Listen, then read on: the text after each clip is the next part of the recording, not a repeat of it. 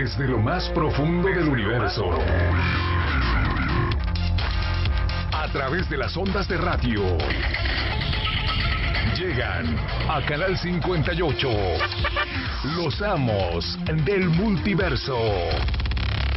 Los amos del multiverso. Acompáñanos durante esta superpoderosa hora para descubrir lo más interesante de tus héroes y villanos favoritos en el mundo de los cómics. Los amos del multiverso.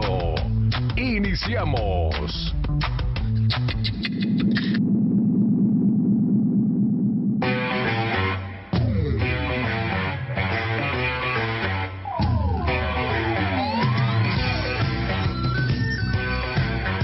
Buenas noches, ¿cómo están los amos del multiverso? Programa número 7. Siete. Ahí seguimos todavía defendiéndonos. Este, hoy estamos con invitados. Así es. Pues primero vamos a presentarnos. Claro que sí. En este está Gerardo en los micrófonos como y todos los aquí miércoles. está Masaki y ¿dónde? Nos falta uno, ¿no? Josué creo que hoy este se enfermó. Ah, Anda malito o anda con Bueno. mucho trabajo, yo no alcanzó, ya dijo que lo disculpemos, muy bien. pero este lo vamos a extrañar porque es el que canta la canción de Los cómics con Compa Pacomics. exactamente. Que no ahora- nos atrevemos a cantar porque Sí, lo hacemos Ya- mal ya realmente, su pero, lugar ya ahí. pero ahorita lo vamos a, vamos a iniciar con su sección también de, de Josué de, los, Ah, sí. de, de Pacomics. Y bueno, tenemos invitados de lujo hoy. En su lugar tenemos dos, no uno, sino dos, invitados. Exactamente. ¿Verdad?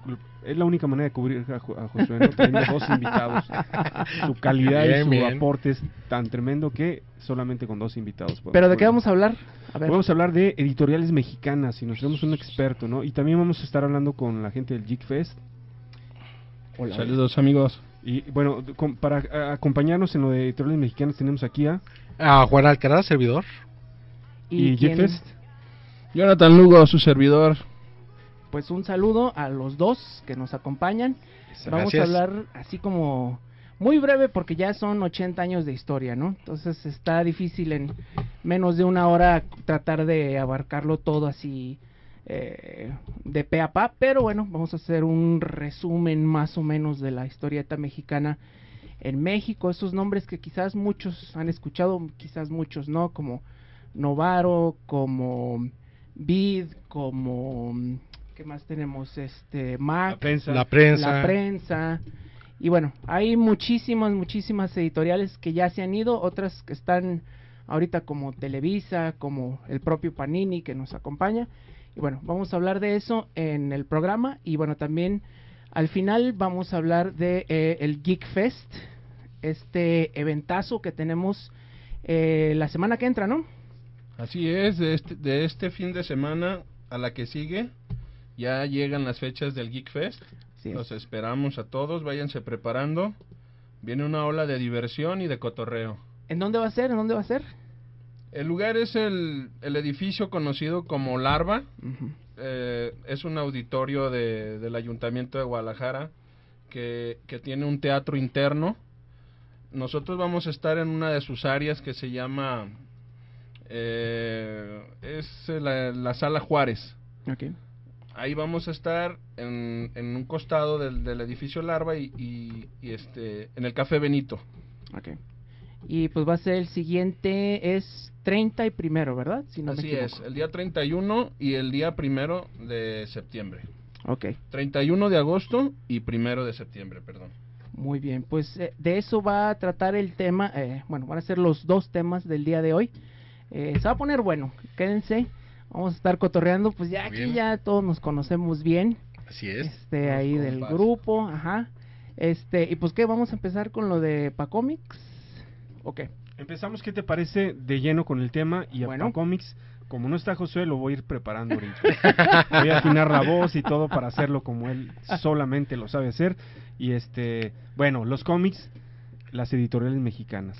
Ok. Correcto. Aquí Ah, viene, pues, arráncate Juan. pues, ¿qué les puedo decir, muchachos? Pues, la tradición del cómic en México, eh, pues viene desde finales del siglo XVIII, eh, con los grabado- con los famosos grabadores como eh, este, Posadas, Mantilla, eh, y ellos heredan precisamente lo que es, empiezan con la caricatura.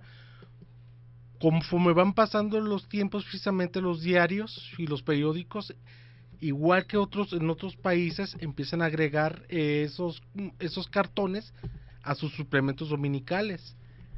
Eh, siendo uno de los primeros y quizá, y de hecho el primer eh, recopilación de de monos o de caricatura en un formato físico como lo conocemos fue Adelaido el Conquistador Mm.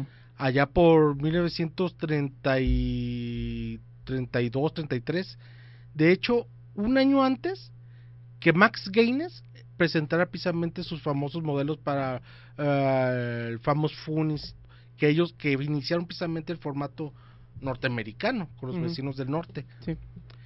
y pues bueno pues eh, igual que también con los vecinos del norte todos los diarios y periódicos se dieron cuenta precisamente de, de la fuerza y el empuje que tenían es- esas tiras dominicales que al ser recopiladas así como historietas eh, todas las ganancias que podían generar. Y de hecho precisamente para lo que fue eh, en 1934 este el editor Francisco Cyrils que crea el famoso Paquín eh, y junto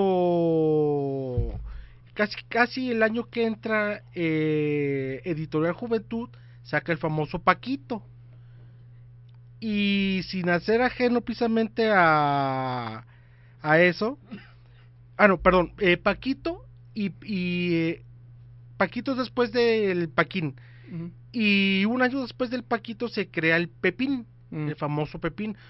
Tanto el Paquito como el Papín eh, eran propiedad del coronel Gar- José García Balseca. Era, pues, con eso se, se convirtió en empresario a más no poder. Un año después, en 1936, este, con Ignacio Chamaco Herrerías, que era precisamente el famoso Chamaco. Mm. Eh, esto es considerado como la época de oro, porque fueron épocas que los cómics se llegaban a imprimir, bueno, las, los pepines, los paquitos, los chamacos, tenían, llegaron a tener hasta impresiones diarias y dominicales. Tanto así de que hubo un momento, allá por 1939, que por ejemplo Chamaco llegaba a imprimir 700 mil ejemplares al día. Al día. Al ¿Y día. cómo le hacían para imprimir al, al día? ¿Eran reimpresiones? Ah, o- aquí, vi- aquí viene lo interesante. Ujú. Todas estas personas, José García Balseca, Herrería, Cyrils, tenían convenios con el gobierno, con Pipsa, con la proveedora de papel que había Mm. creado el, este, el presidente Cárdenas. Y pues, al ellos, al aportar lanita al, al- a la empresa del gobierno, pues tenían oportunidad de obtener mucho mejores precios y obtener materia prima del extranjero. Papel nunca les faltó, precisamente para poder todo ese precisamente cabida de, de, publicaciones diario. Tanto así que para 1939 a todas estas publicaciones se les conocía como los diarios de historieta, porque todos se imprimían diario. Diario. Y los domingos hasta do- la edición de matutina y vespertina.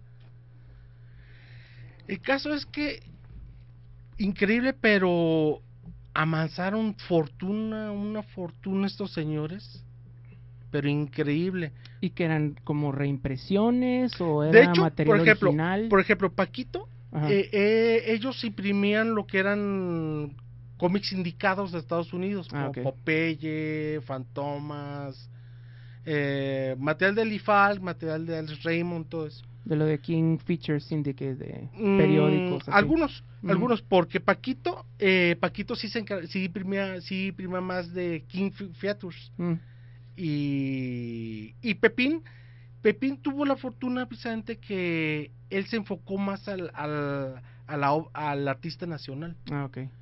Y pues del famoso Paquín, por ejemplo, tenemos a la familia Borrón, eh, tenemos ahí los primeros trabajos de José G. Cruz, de Adelita y las, guerri- y las guerrillas. Y pues de las filas precisamente de, de Pepín, pues salió la, fa- famosa eh, Yolanda Vargas Dulce.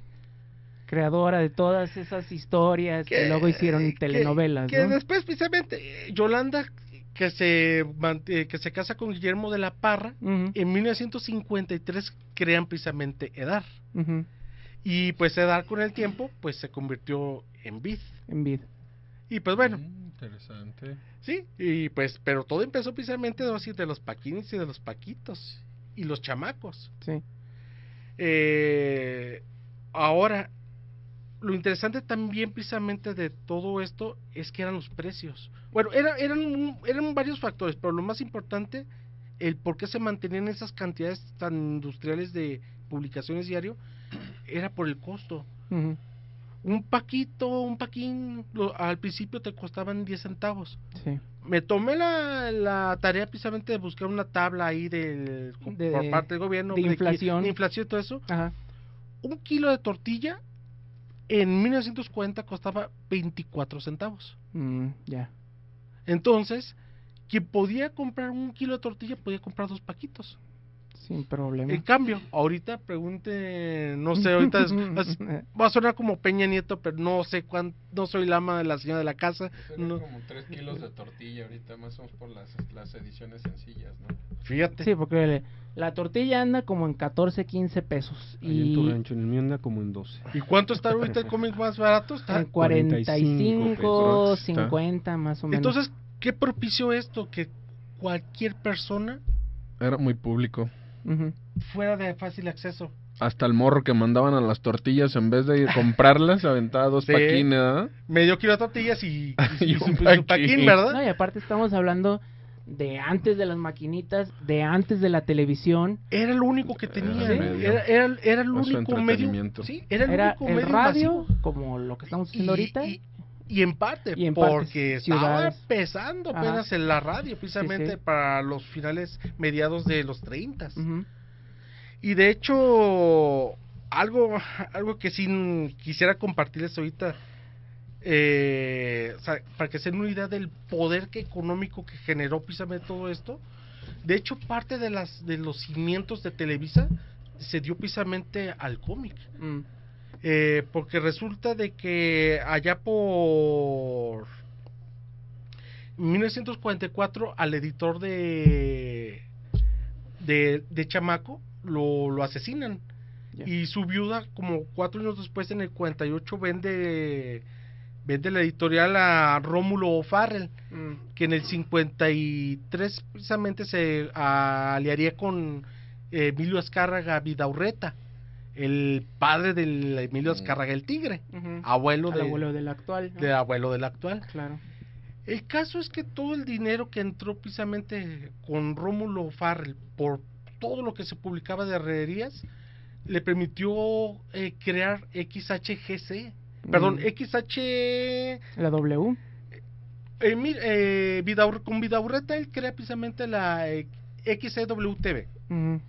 Con Vidaurre- eh, con Rómulo eh, la XHTV, Ah, ok.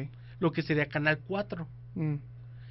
Llega, llega un momento precisamente que para el 55 este Vidaurreta consolida, ahora sí que con Rómulo Farrell, Canal 4, él con su XCWTV y, a, y compra precisamente, se jala a Guillermo Camarena Mm. de XHGC GC, ajá. y crean telesi- eh, telesistema mexicano, que sí. con el tiempo, allá por el 73 se convertiría oficialmente como Televisa. Como Televisa. Sí, claro.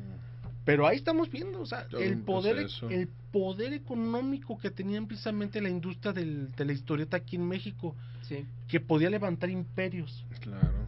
Imperios mediáticos y todo. Que hasta era la frase esa, ¿no? De que el mexicano, si no hay monitos, no lee, ¿no? Era. Sí, y, y es que y es que fueron épocas en que Ajá. no y mucho antes, bueno, pues sí, Rómulo, eh, perdón, eh, Rius comparte precisamente eso de que si no fuera por estas estas revistas eh, va bien, estas revistas permitieron que mucha gente se, se alfabetizara. Sí. Claro. Mucha gente aprendió a leer precisamente por los paquines, por los chamacos, todo. Las amas de casa. Porque ese, hay que recordar que fue la transición de ese mediado del siglo XX en el que mucha gente del campo se iba a las ciudades. Entonces, como que también fue el proceso, ¿no? De, pues, de alfabetización hasta cierto punto de la gente que iba del campo y que pues empezaba a leer, ¿no? Exacto. Bueno, vamos a un una pausa comercial. Teléfonos en cabina 36 13 27 27, 36 13, 13 30 88. Eh, llámenos, eh, den su opinión, este, pregunten a los expertos. También nos pueden seguir por internet en www.canal58gdl.com. Ya regresamos los amos del multiverso, editoriales nacionales.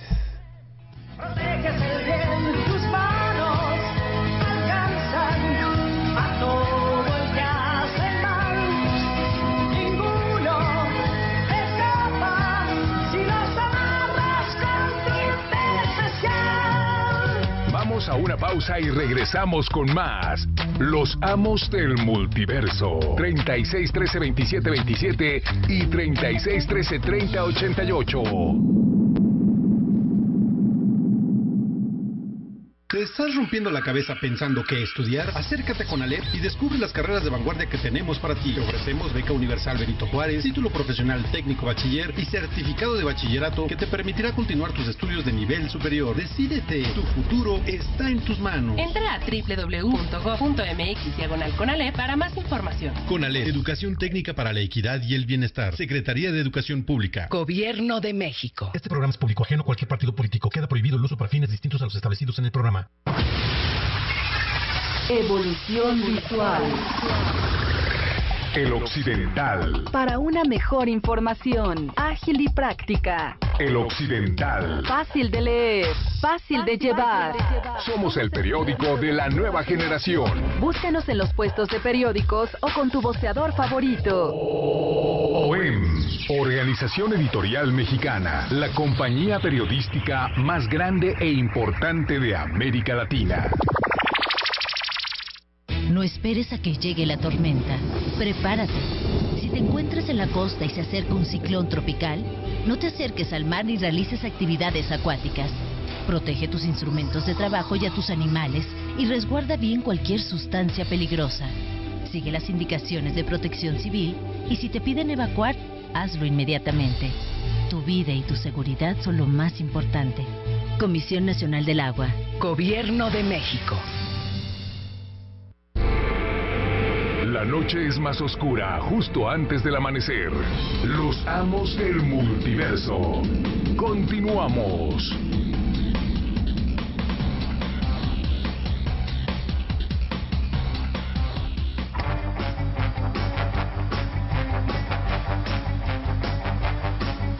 Buenas noches, ya regresamos. Estamos aquí un poquito ocupados, este, tratando de conectar las cámaras y eso. Pero bueno, de todos modos, aquí estamos en radio. Eh, voy a volver a decir los teléfonos en cabina por si nos quieren eh, comentar algo. Estamos precisamente hablando de la historieta del cómic en México y bueno, ¿por qué no? De Latinoamérica, ¿no? A mí se me antoja decir que México siempre ha sido como que el parteaguas entre eh, Estados Unidos y Latinoamérica y pues mucho de lo que se hizo aquí tuvo repercusión luego en toda Latinoamérica y por qué no hasta en España, ¿no? Sí, de hecho, ya para, por ejemplo, mucho del material de los de los primeros paquines, paquitos, chamacos, eh, empezaron a venderse muy bien eh, allá al sur de América, precisamente. Y pues una, eso con el tiempo precisamente nos lleva a, de, de todas las editoriales a una de las que más entrañables precisamente con, con Ovaro Novaro. Que en su momento precisamente allá por el 43 empezó como editorial mexicana SA, EMSA. Para el 49 eh, ya tenían precisamente a la sociedad editora América y junto con Editorial Alegría. Para el 48 ya se estimula ya, ya, ya se estimula ya como el grupo editorial Novaro, precisamente por creador precisamente este Luis Novaro. Por el apellido, ¿no? De... ahora sí que dándole fuerza al apellido. Y en el 49 precisamente se crea Ediciones Recreativas, ER, que aquí es donde empieza precisamente la, la magia, don, más bien donde las, las mallas y las capas Sí. empiezan a salir a la luz, ¿verdad? Porque, ok, eh, por ejemplo, por mencionar el- uno de los más icónicos, en el 51 se publica, bueno, el Superman, Sí. precisamente en ediciones recreativas. Un año después, el 52, Batman. Y consecutivamente, pues más superhéroes se fueron agregando a- al, al catálogo de, de Novaro. Que ahorita esos son bastante difíciles de encontrar, ¿no? Un Superman 1 de Novaro y un Batman 1 de Novaro sí son complicaditos, ¿no? Sí, de hecho, mm, mira, y es que el, el gran problema, si por retrocedemos un poquito, mencioné precisamente que hubo tirajes hasta de 700 mil Sí. números. ¿Dónde están? ¿Qué pasó? El gran problema es que también hubo tres, tres épocas de censura muy fuertes en México. Una en el 42, una en el 52 y la última en, el, en los 70. Creo que fue en 72, fíjate Tentas.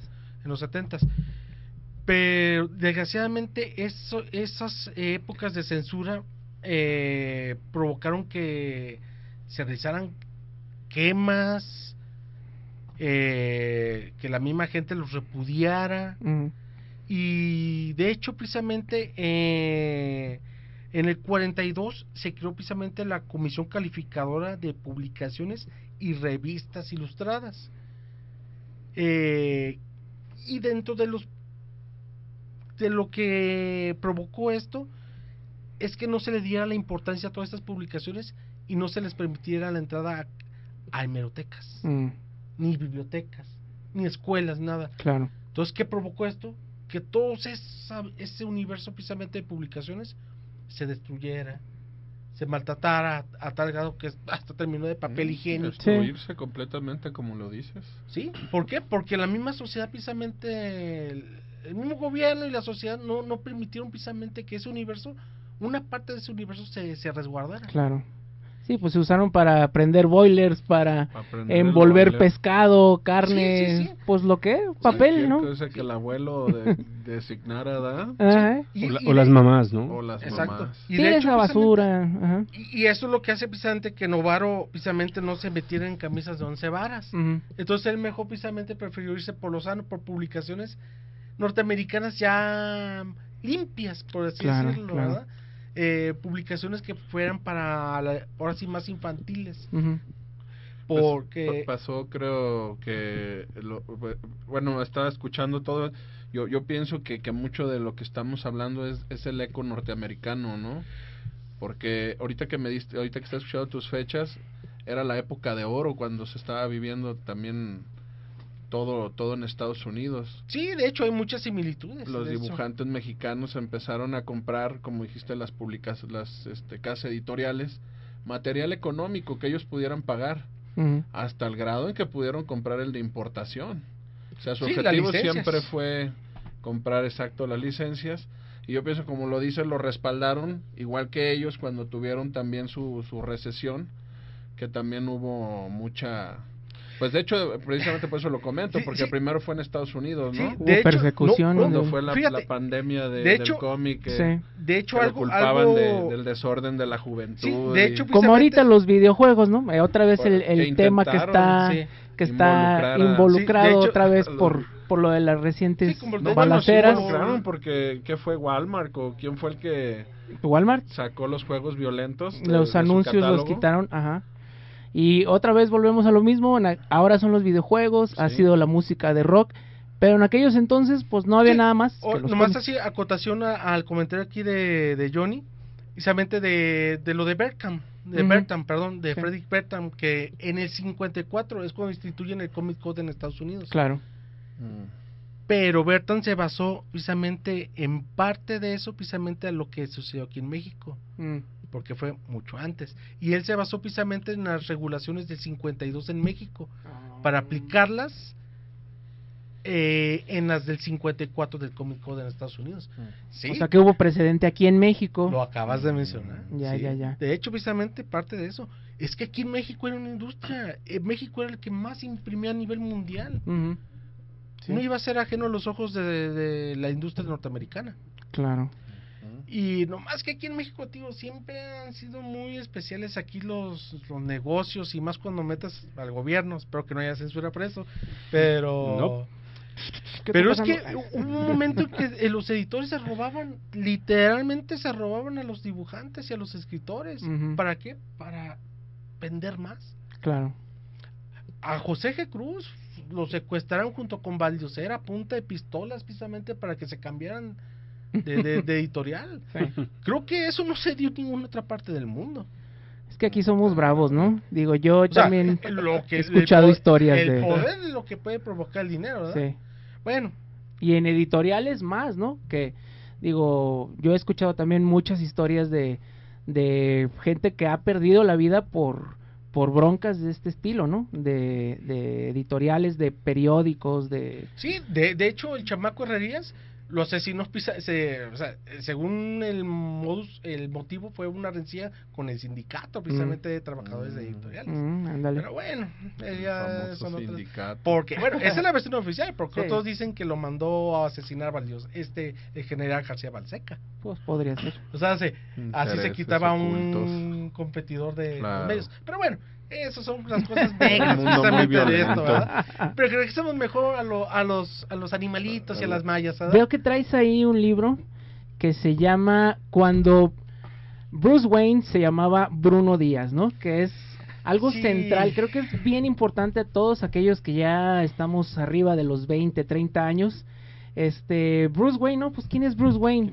Bruce Wayne no es Batman, Batman es Bruno Díaz y Robin es Ricardo Tapia y un largo etcétera, ¿no? Claro. Este, ¿por qué es esto? ¿Por qué aquí en México, y México hablo, eh, que afectó a Latinoamérica y me atrevería a decir que hasta España, que le decimos Bruno Díaz, no le decimos Bruce Wayne? Eh, y pues Ricardo, digo, hasta las películas de Burton, en el doblaje es Bruno, no es... Sí, y es que es que el hecho que Novaro tanto así cuidó precisamente que su material no se metiera en problemas, que hasta los nombres cambió, precisamente para que se tropicalizaran precisamente para los lectores. Y pues con Novaro pues, se creó precisamente toda, es- toda esa industria del, del- de los furry animals, del superhéroe, de los cómics de aventura, De terror. de terror, pero siempre manteniéndose precisamente en una línea respetable, una línea que permitiera eh, que ese cómic entrara a cualquier casa sin ningún tapujo. ¿Por qué? Porque estaba el otro problema de que para la cla- arriba de la clase media leer los cómics de color sepia era malo. Estaba esa, esa mal- ese mal concepto. Pues todavía, ¿no? Yo creo que hasta hasta la actualidad hablar de, de lo que es Toma ahí un estigma precisamente Eh. ahí, ahí al respecto, pero era más mm, más marcado en aquellos años. O sea, ¿cómo mi hijo va a leer uno de sepia? No, pues yo le llevo su- le llevo su, su Archie, le llevo su Superman, todo. Ajá. Por eso, eh, te- aparte que pues sean ediciones muy bonitas las de las de Novaro, desde el color, la, la edición, o sea, eran ediciones muy cuidadas precisamente para que entrara fácil a los hogares. Y pues por muchísimos años lo, lo logró, ¿verdad? ¿De qué año qué año fue así como el, el auge de Novaro en, en superhéroes? Pues técnicamente como de 1948 hasta mediados los 60 Ujú. todavía. Eh, porque ya precisamente para los 60 ya empiezan a meterse más competidores precisamente Ya. en, en el mundo de los superhéroes. La prensa. Que tiene que ver con la creación de Marvel, ¿no? Marvel, la era Marvel de los 60 en adelante ya, ya empieza, ¿no? Sí, de hecho, Mac Division, eh, que su nombre oficial es OIPSA, Mm, eh, era, era parte del grupo editorial de la prensa. ya. Y ellos empezaron con el cómic, con cómics precisamente de...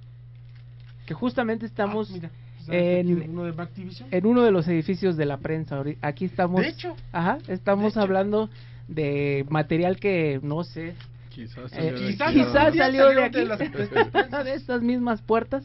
Sí. Este, pues la prensa es eh, parte Sí, de. Y la prensa empezó precisamente con material de Timely, y, eh, de, de Timely Ujú. y Atlas. y Atlas, que después se hizo Marvel, ¿no? Exactamente. Sí. Y pues el material de el material precisamente de la prensa compitió fuertemente con el de Novaro en el tema de superhéroes. Entonces Novaro era DC y la prensa era Marvel. ¿no? Técnicamente sí. Se puede Precisamente así que los dos titanes norteamericanos en, en el terreno mexicano fueron llevados con la prensa y Novaro. Sí. Y- ¿Quién tiene mejor calidad? Mm, Novaro. Siempre, Novaro siempre digo, cuido mucho, muchos esos aspectos. La prensa, pues. eh, pues usó un material más. Más accesible, precisamente su economía en aquellos tiempos, todo, ¿verdad? Porque, pues, como te digo, el que tenía. Novaro también tenía sus acciones precisamente de Pipsa.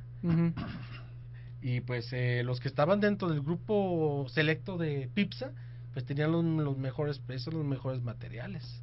Claro. ¿verdad? Sí, y este Novaro, ahorita ya muchos saben que no existe. ¿En qué año fue así los últimos, últimos cómics que, que publicó Mira, Novaro? Novaro, eh, desgraciadamente por motivos de malos manejos y... Me imagino que falleció el señor y quedó en manos de los pues, hijos. pues ¿o? fíjate que de hecho Novaro rápido eh, técnicamente cuando él empezó vio que empezó a haber competencia él, él lo pasó precisamente con este el expresidente Luis Echeverría creo Mm, ya. Eh, le pasó así que le vendió el negocio precisamente al a ese expresidente ¿verdad? Ajá. o sea Novaro Novaro como como director él, él no se quedó tanto tiempo él estuvo como unos 11 12 años Ah, ok. pero la editorial el nombre siguió perdurando tanto así de que pues se mantuvo hasta oficialmente hasta septiembre de 1985 el día que pues ¿El pararon- temblor? Antes de Ah, pues ahí unos quedó, días ¿no? antes del temblor precisamente pararon las prensas De hecho, se cree que fue por el temblor, pero realmente Sí, ya ellos ya habían parado, ¿no? De hecho, hay, hay un documental que Ah, quien sí. tenga la oportunidad Está de verlo, bueno. que se encuentra en Vimeo, Ujú, se llama El Coloso, el Coloso Novaro. ujú. Eh, ahí cuentan mucho precisamente sobre eso. Pero ahí, digo, la, el director es argentino, no recuerdo de dónde es, ¿no? Es de... Sí, es, argen- es, o argen- chileno. es- es chileno. Chileno, ¿no? Es chileno. Y sí cuenta esa historia, ah, que, que precisamente fue por el temblor, pero bueno, aquí como que en México sabemos que fue poquito antes, ¿no? Sí, sí, fue poquito antes. No, y de hecho, precisamente aquí este mismo autor, precisamente de cuando Bruce Wayne se llamaba Bruno Díaz, el mismo comenta precisamente esto de los malos manejos pues que hubo ahí. Ujú. Y pues imagínate, cuando cerraron las puertas, todo eso, liquidaron a la gente con toneladas De cómics. de cómics. Ajá. Así te liquidaban. A ver, a ti cuántos, a ver, échale ahí en la báscula, a ver, a ver cuánto te llevas, unos dos, tres toneladas de cómics. Eso, eso fue para Eso mucha gente su liquidación. Ay, De- de hecho, fíjate, DeLorean, eh, por favor. Como los de vida. Última, también en la última recesión, pero sin Ah. permiso. Ajá, bueno, sí, sí, acá fue legal. Su autoliqui- autoliquidación. No, y eso que estamos hablando solamente de Novaro, porque pues alrededor de Novaro, digo, pues habían otros universos, por ejemplo, como el, el promotor acá, Sí, que son los creadores de Calimán. de Calimán. Bueno, regresamos ahorita. Vamos a, a un corte comercial y los teléfonos en cabina 36 13 27 27, 36 13 30 88. Seguimos con editoriales mexicanas. Juan Alcaraz, Javier Masaki, John Johnny. Y yo estoy aquí este tomando video y nada más interrumpiéndolos. Participe, vamos, a, participe, vamos un corte y regresamos.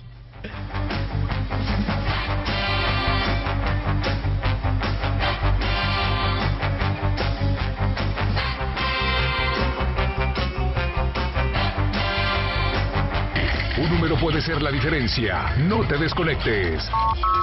3613 2727 y 3613 3088. Ya volvemos. Vamos a talar toda esa zona de arriba. La tala de árboles y las excavaciones al pie de laderas son elementos que afectan su estabilidad. Esto puede generar deslaves. Tus actos sí marcan la diferencia para evitar desastres.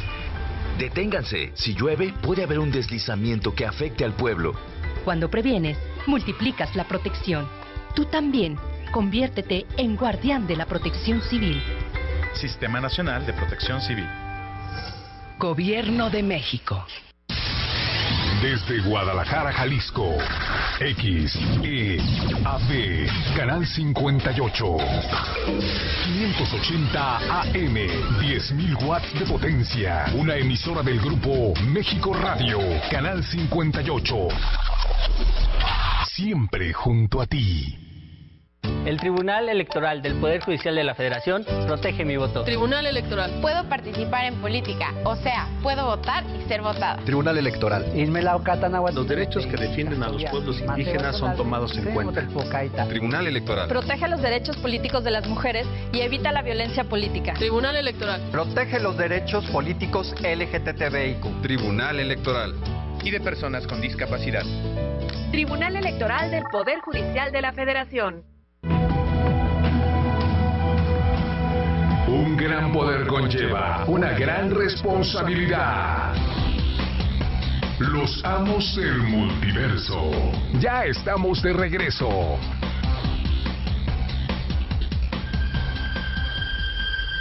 Ya, ya, ya. Estamos de regreso, este, seguimos aquí conti- eh, platicando, vaya, quien nos esté siguiendo por Face, este, ya, ya, ya es- estará escuchando. Seguimos, teléfonos en cabina 36 13 27 27, 36 13 30 88 y este, pues síganos ¿Y escuchando. lo de Pacomics? Lo ¿Qué de? Pacomics. Este, bueno, vamos. Pacomics. Los cómics con Pacomics. Lo vamos a, a mencionar rápidamente. Que- que nos produzca bien el demo, ¿no? Porque exactamente, porque Pacomics, desde que iniciamos, ha sido nuestro patrocinador. Así ha creído en nosotros, nosotros creemos en él.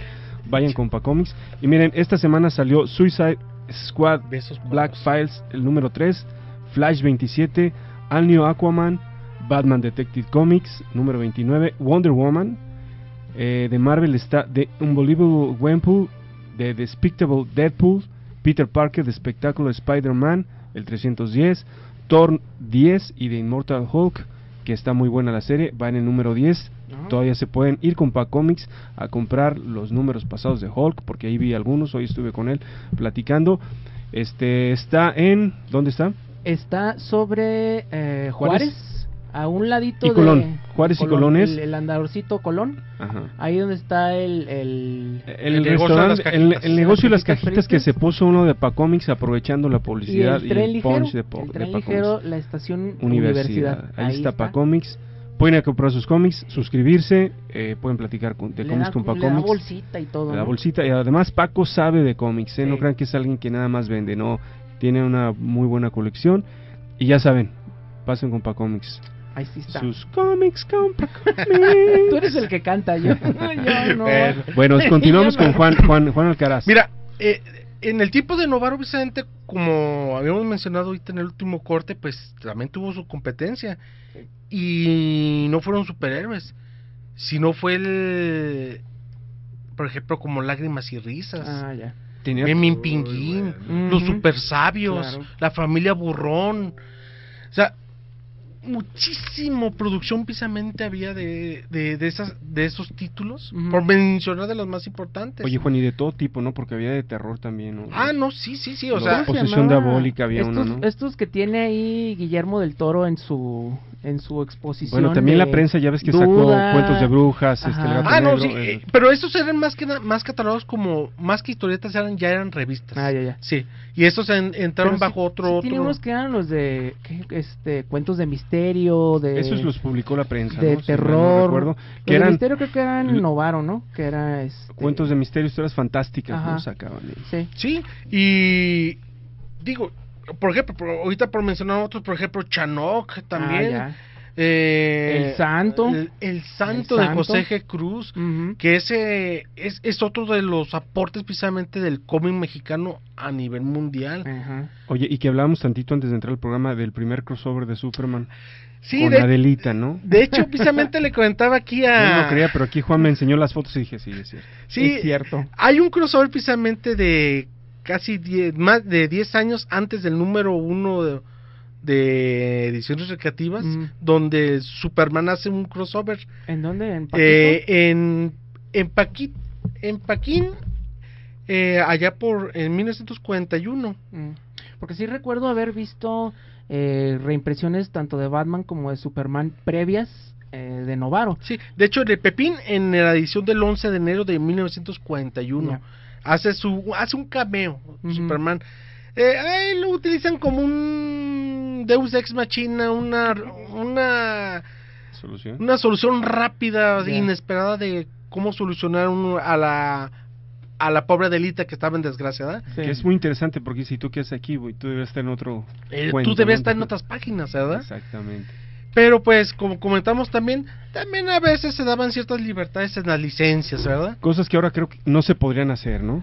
Muy, sí se podrían hacer, pero tendría sus consecuencias. sería ¿verdad? más difícil. Sí. Un saludo para Jorge López que nos Jorge López que nos acaba de llamar. Gracias por escucharnos. Dice el coronel Velaz Valseca. Fue... fue de hecho el primer dueño de- o- del occidental donde están. Ah, bueno. Pues muchas bravo. gracias Jorge Sí, López todo regresa, por el ¿no? aporte. Sí, sí, sí. Cómo Es un ciclo, regresa. es un ciclo de la vida, Ajá. precisamente esto. Y- o del papel, como en este caso, ¿verdad?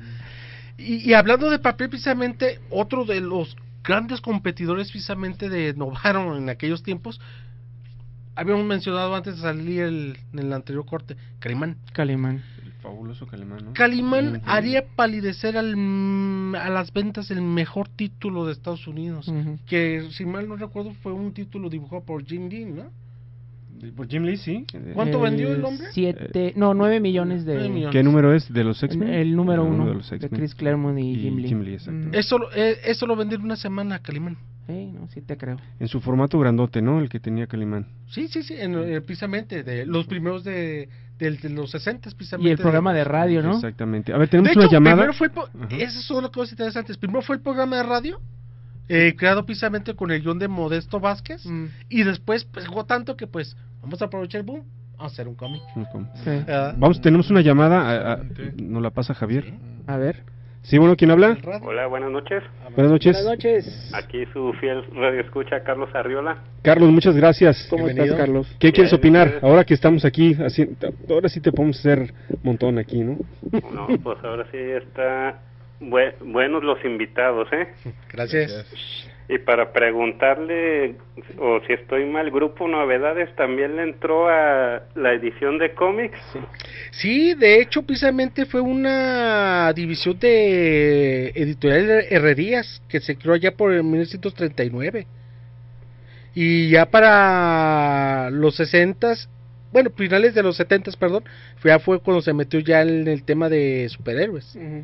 De hecho, precisamente por medio de novedades eh, empezaron a publicarse también la obra de Laura Bolaños como libro mensual, que vendió mucho y después se volvió quincenal y como seguía vendiendo mucho, pues lo hicieron semanal, ¿verdad?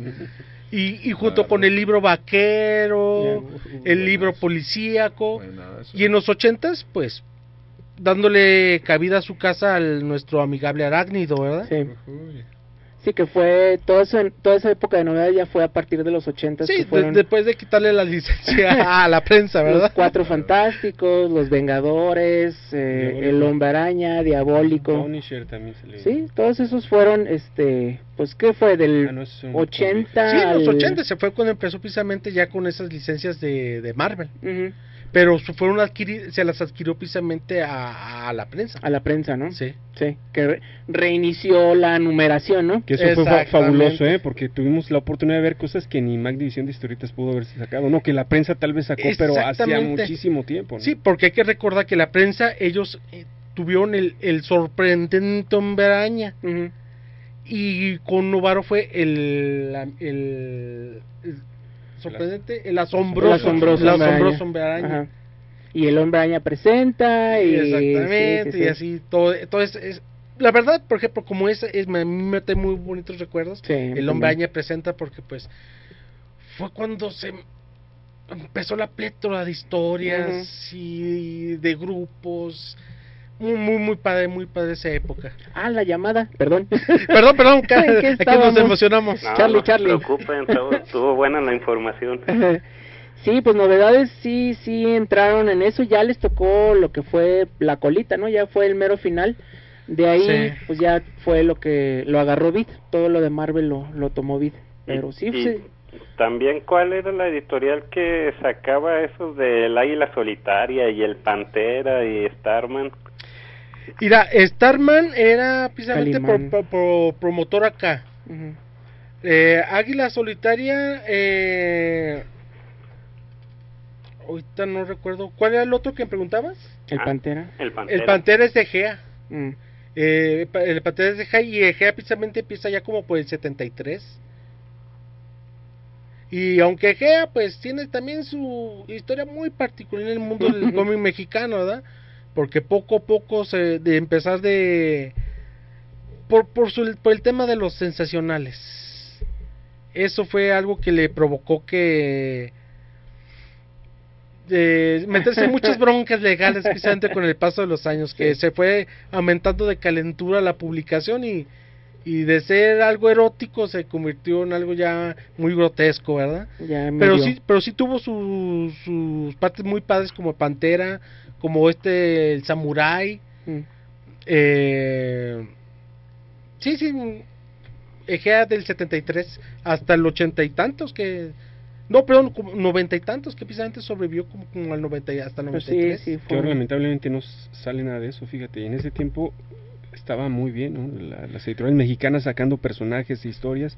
Ojalá en este tiempo todavía estuvieran algunas. No, así. de hecho, por ejemplo, por, eh, eh, de las páginas de los sensacionales, por ejemplo, tenemos a, a este Oscar Basaldúa. Oscar Basaldúa. Por ejemplo, que él ahorita ya es uno de los mexicanos que ahorita está teniendo muy bien, mucho reconocimiento en la, en la. Casa de las Ideas. Está dibujando ahorita Loki. Este, si lo pueden conseguir, eh, salió el mes pasado el número uno. Él anda dibujando Loki, entonces sí, ahí anda. Y, y fíjate, son sus orígenes precisamente Claro. de los, los trabajos para Egea. Claro. Y pues llegamos al momento digo, que Egea pues, se convierte en tucán y en mango y, y ahí se empiezan a convertir ya cosas muy bizarras precisamente en, las, en esas ediciones. Pero bueno. Bueno, pues ahí estuvo mi Charlie. Muy bien. Bueno, Hasta luego. hasta luego, gracias. gracias. Y bueno, eso fue, eh, yo había escuchado y como a colación de lo que mencionabas de lágrimas y risas, todo eso, que era las mujeres leían igual o más que los hombres, que decían que la mujer leía y el hombre coleccionaba. Y bueno, eh, una de las cosas que pueden decir que fue como que el final de los cómics, al menos en México, fue precisamente eso, cuando empezaron a meter más como material pornográfico, la televisión, pero dijeron, vamos a meter algo más picante para que la gente compre, pero no, los que compraban más eran las mujeres, entonces cuando le pusieron material erótico, dijeron, empezaron a bajar, y bueno, y fue precisamente el Mundial del 86, ¿no? El Sí, que tiene que ver con Así eso. que volvemos con Televisa. ¿Otra vez? Perdimos con... Eh, Vamos a un corte comercial. Ah, y regresamos y con regresamos. eso, que está bueno.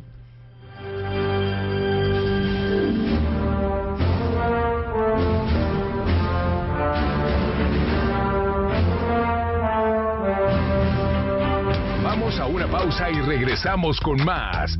Los amos del multiverso. 36 13 27 27 y 36 13 30 88.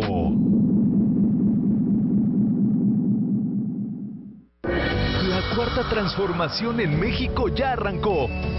Y hemos empezado pronto y bien. Como nunca antes se combate la corrupción y se mejora la educación. También trabajamos en tu seguridad y vamos por los empleos que necesitas. El PT trabaja y cumple. Afíliate al Partido del Trabajo y juntos lucharemos por un México más justo. El PT está de tu lado. La medalla Belisario Domínguez es el máximo galardón que confiere el Senado de la República en honor al senador chiapaneco que dedicó su vida al servicio de la patria. ¿Conoces a una mexicana o mexicano que destaque por su ciencia o virtud en grado eminente? Envía postulaciones al correo medalla Belisario Domínguez 2019 arroba senado.gov.mx. Fecha límite, 30 de agosto. Senado de la República. Cercanía y resultados. La noche es más oscura justo antes del amanecer. Los amos del multiverso. Continuamos.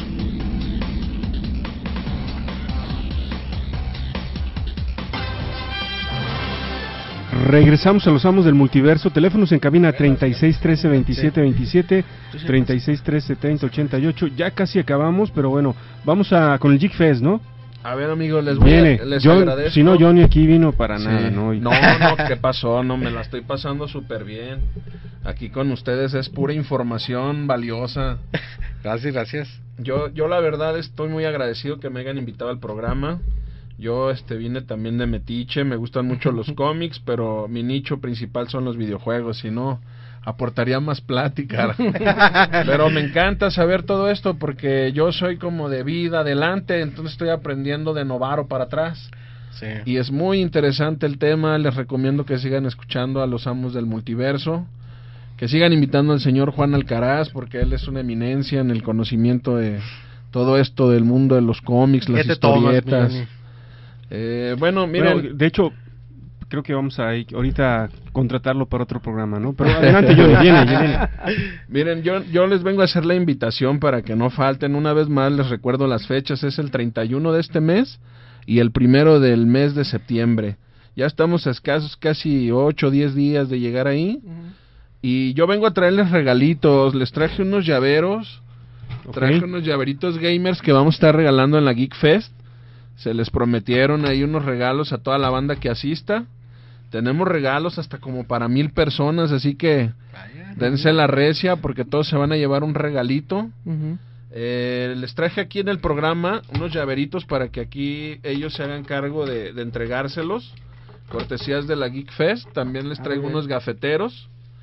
Y un libro de arte Que me lo voy a que quedar venía yo. en la edición. Ah, perdón, Yo no. lo quería. Ya estaba echando Arkham. City. El Arkham. El Arkham Este- City, este excelente. Arkham City. Chulada el libro. ¿eh? Está muy bueno, pero este está mejor porque la verdad yo pienso que ustedes lo van a apreciar mucho mejor Ujú. porque tiene muchas Ya, cositas ¿esto? bonitas. ¿Por- ¿Ponerlo acá a la cámara? Tiene unos pósters ahí internos muy buenos que, que les van a agradar, vienen a detalle las características de personajes. Y bueno, pues espero que les agrade. Es también un pequeño regalo que les dejamos aquí a todos ustedes radioescuchas. Que, que sigan el programa atentamente y que colaboran Oh, Se van con a nosotros. rayar con ¿eh? este libro. ¿eh? Es para mí un gusto estar aquí con ustedes y, y la verdad también este me gustaría que pasen a visitarnos a la Geek Fest. Ahí vamos a estar también los amos del multiverso, van a, van a grabar con nosotros un programa en vivo. Es correcto. Juanito Algaraz, ojalá y esté también ahí con nosotros participando. Esperemos, esperemos que todo salga todo bien, pues. Y seamos todos una, una grande familia. Ese día pasárnosla a gusto. La entrada, no hay, no hay cover, o sea, la entrada es libre. Ahora ¿Qué sí que no? de, nue- de 11 de la mañana a 9 de la noche, a la hora que gusten llegar. A ver, otra vez, ¿dónde va a ser? Es en el Café Benito, el área especial designada Sala Juárez. Es inmediata, estando en el cruce de Ocampo y Javier Mina. Eh, es, es imposible de ver el edificio, dejar de ver, perdón, el edificio. Muy bonito. Es rápido, estamos a, a dos cuadras de Plaza Universidad, a cuatro cuadras de, o cinco cuadras de Estación Juárez, Federalismo y Juárez. Sí, está bien cerquita. Estamos muy céntricos, espero no no falten. Para mí es un gusto ¿Y qué va a haber? Porque ustedes. yo ya vi que va a haber unas actividades acá que se van a poner buenas. Va a haber eh, torneos, ¿no? Ah, sí, miren, vamos a tener un torneo que, que es este ya de manera profesional. Ah, ok. Estamos tratando de que los chavos que, que se inscriban al torneo de, de peleas en su mayoría, bueno, pues de hecho sí, los temas son Smash Bros, Mm. Dragon Ball Z Fighter. Mm. Ah, perdón, sí hay uno también diferente eh, para los que les gustan los deportes, FIFA 19. Mm. Y este, a ver, dije Smash Bros, Dragon Ball, FIFA y Dragon Ball Z Fighter. Esas son las cuatro modalidades oficiales que vamos a tratar de impulsar al grado de sacar campeones y, y llevarlos al Evo. Los, de, al Evo 2020. Ajá, de- Acabamos de pasar el, el de este año. El que es en Las Vegas, ¿no? Si no me equivoco. Es correcto. Vaya, muchachos. Ahí está, para que se aprovechen. Todo eso va a cargo de, los compañeros de Retrópolis. Es Sí. un grupo de chavos que tienen mucho corazón, juegan por pasión y ellos son los que van a ser también parte de que se, se haga este sueño realidad. Entonces traten de, de- de, este, accesar a su fanpage, por favor, es Retrópolis. Con ellos es la inscripción para el torneo. El torneo va a ser el día del evento. Esperamos se inscriban y participen y los premios van a estar buenazos. Pues hasta ahorita creo que lo de los lo, lo- lo de los videojuegos. Ah, bueno, también vamos a tener este arcades para que se echen unas retas libres.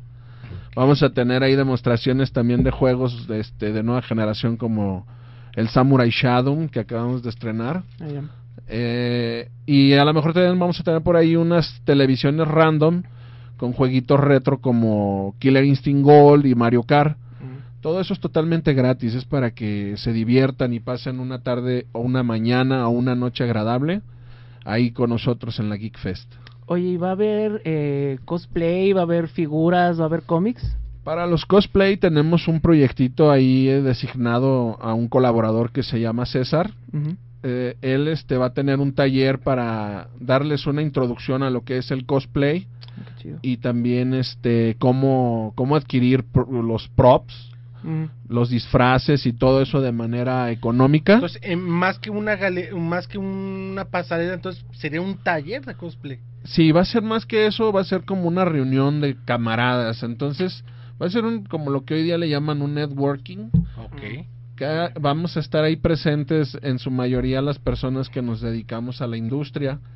Y vamos a poder dar noción y vamos a poder dar rumbo a quienes estén interesados en cualquier tipo de tema con el gusto y la atención que ustedes se merecen.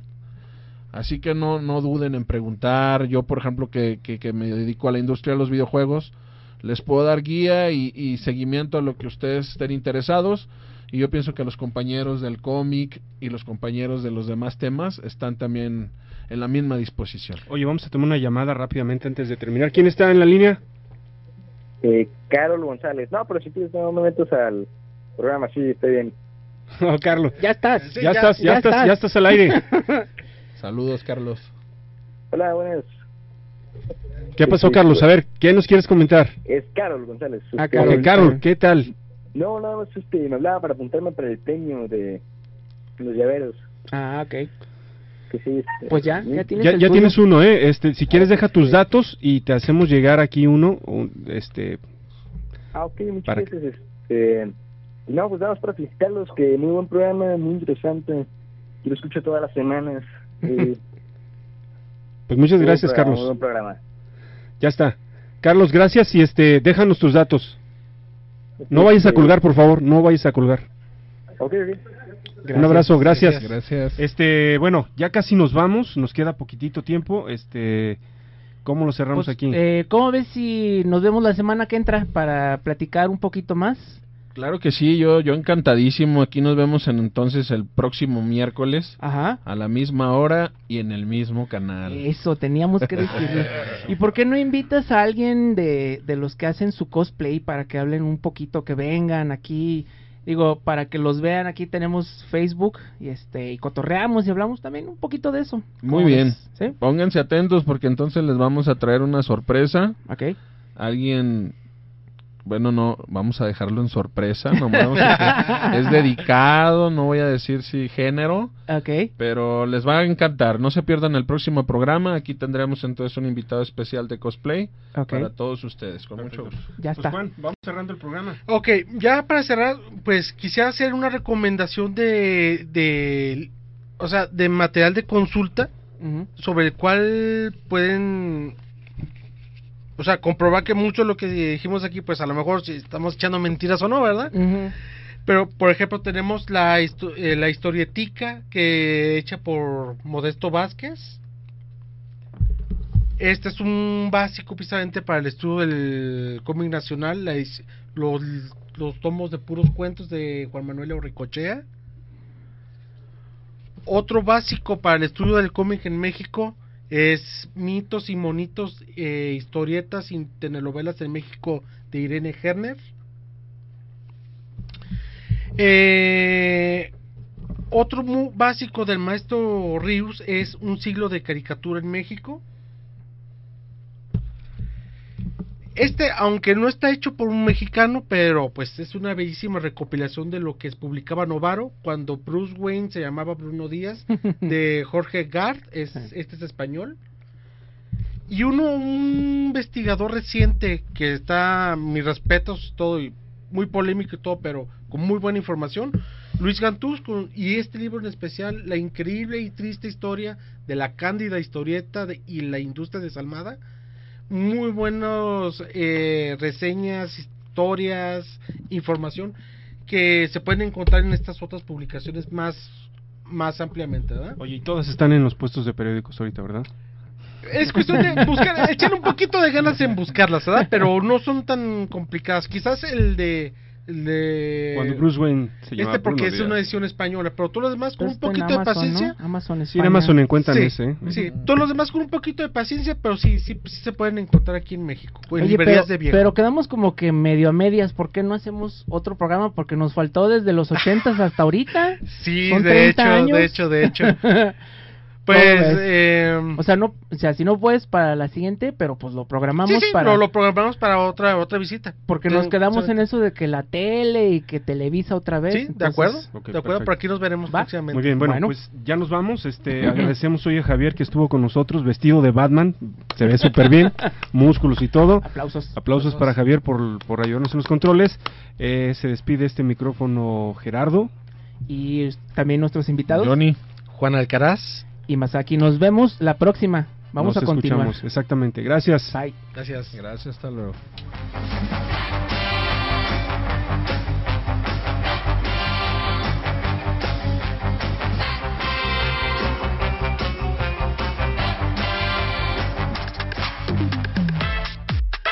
La sesión de hoy ha terminado.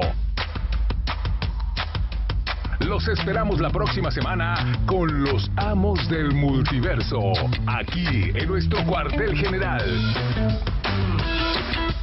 Canal 58. Hasta la próxima.